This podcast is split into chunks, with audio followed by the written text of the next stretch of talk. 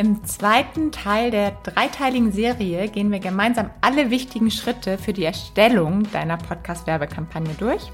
Du bekommst nämlich Hilfestellungen, wie du die passenden Podcasts findest und hilfreiche Tipps für die Content-Erstellung der Spots.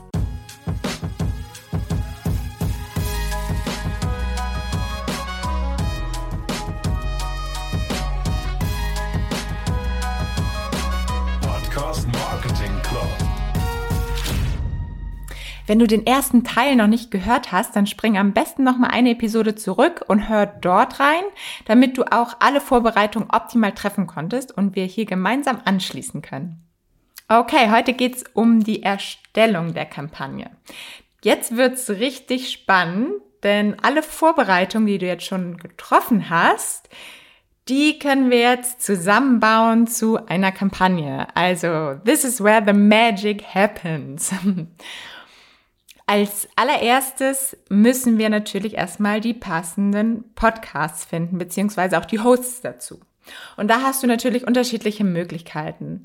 Das naheliegendste vielleicht oder das erste, woran man denkt, ist natürlich das selbst auf die Suche gehen.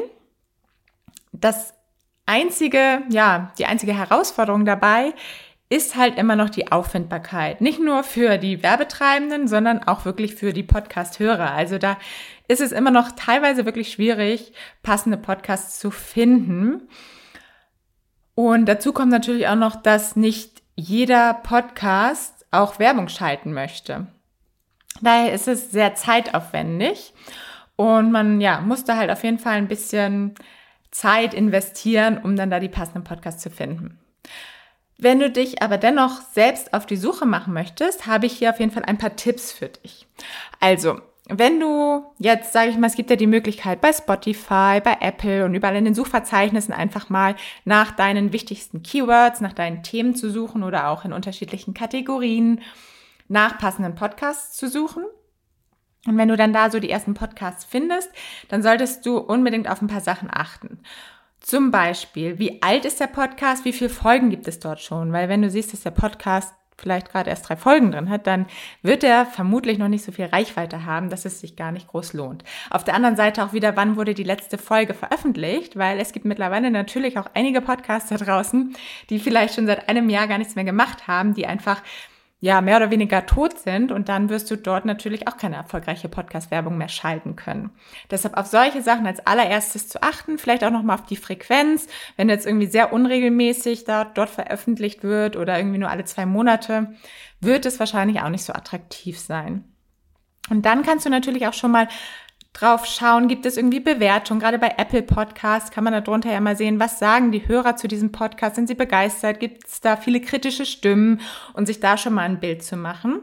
Und dann solltest du natürlich auch reinhören. Hat der Podcast vielleicht schon Werbung gemacht, dann weißt du zumindest auch schon mal, aha, er ist grundsätzlich offen. Und was natürlich auch spannend ist, einmal kannst du halt hören, okay, wie setzt der Podcast da so die Werbung um? Passt das irgendwie so, wie du dir das vorstellst? Und du kannst vielleicht sogar auch die Brands kontaktieren, für die da schon Werbung gemacht worden ist und einfach mal nachfragen, was die für Erfahrungen gemacht haben.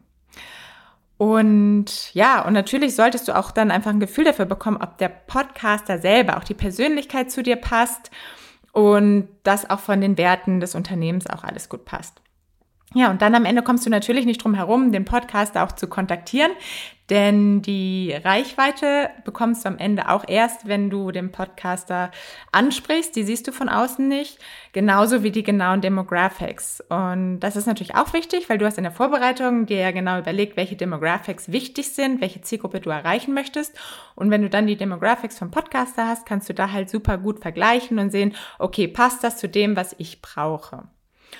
Und dann solltest du natürlich auch vom Podcaster herausfinden, ob der auch wirklich Interesse an deinem Produkt hat. Denn der Podcaster sollte auf jeden Fall dahinter stehen, was er dann da auch von dir bewirbt und ja, nicht so emotionslos quasi sein. Deshalb stelle sicher, dass der Podcaster auch wirklich Lust hat auf diese Zusammenarbeit. Sonst, wenn du unsicher bist, dann lass es lieber. Ja, wenn du jetzt aber sagst, du willst dir da gerne ein bisschen Zeit und Aufwand sparen und das nicht jetzt alles komplett selbst machen, dann gibt es natürlich auch die Möglichkeit, mit einer Podcast-Marketing-Agentur wie Podcast Marketing Club zum Beispiel zusammenzuarbeiten. Und das funktioniert dann einfach so, dass du uns zum Beispiel euer Ziel und die Zielgruppe nennst und wir kuratieren euch dann eine Liste mit passenden Podcasts. Und der Vorteil dabei ist halt auch, dass wir sehr eng auch mit den Podcastern zusammenarbeiten und somit können wir halt perfekt einschätzen, was gut zusammenpasst und was vielleicht auch eher nicht. Da halt die Persönlichkeit wirklich hier auch wieder eine große Rolle spielt bei den Host-Red-Ads, also wenn der Podcaster die, die Werbung selber einspricht. Und da wir auch wirklich unterschiedliche Größen von Podcasts haben, kann man bei uns auch schon wirklich mit Kampagnen ab 5000 Euro starten. Auch wenn sie dann natürlich klein sind, aber da ist man halt auch sehr flexibel dann. Im Gegensatz zu großen Werbeagenturen ist natürlich auch eine Möglichkeit, mit dem man zusammenarbeiten kann, die dann auch mit einem bestimmten Budget loslaufen und dort dann einfach Podcast-Werbung einkaufen.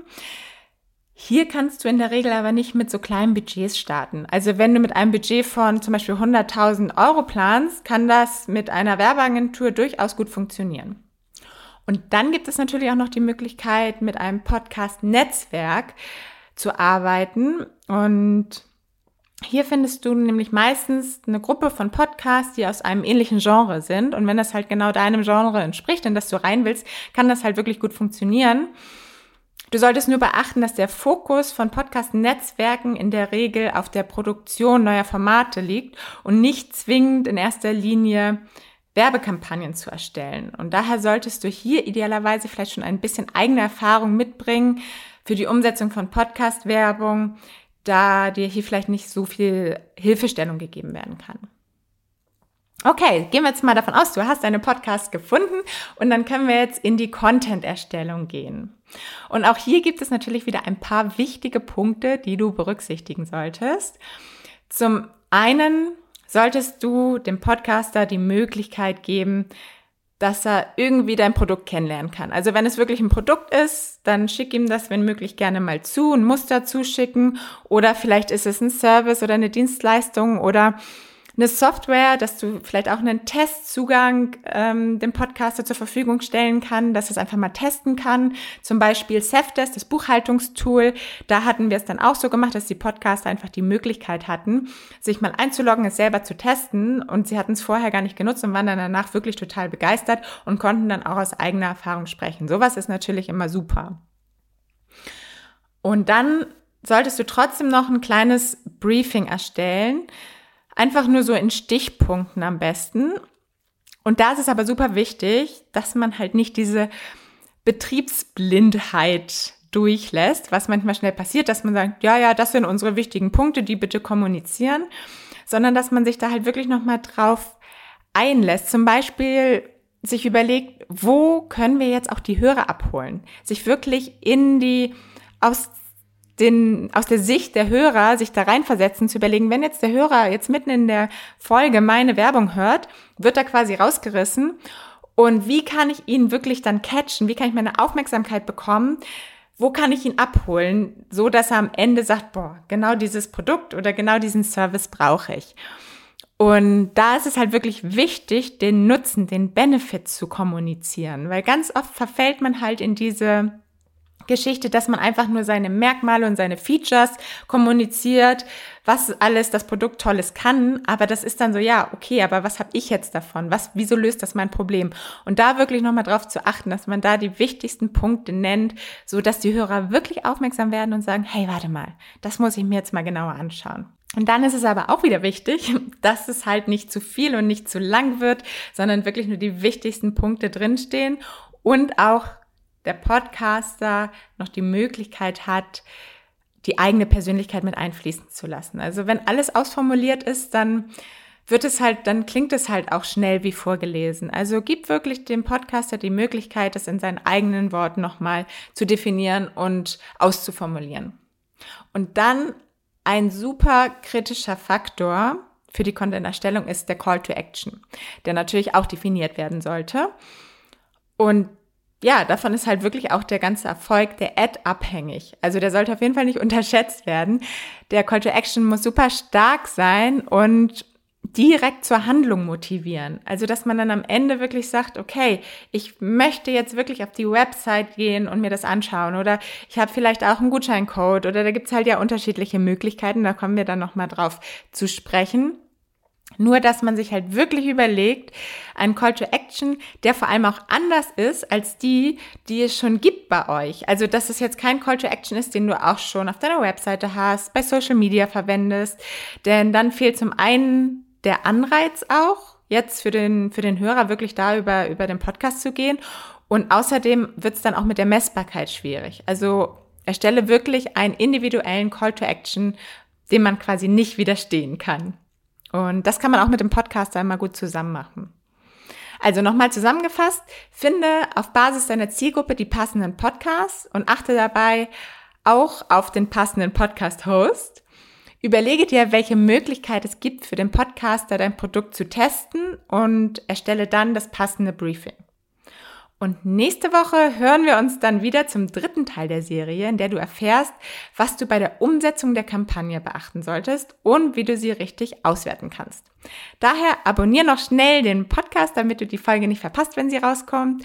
Und dann hören wir uns nächste Woche. Ciao, ciao, deine Paula.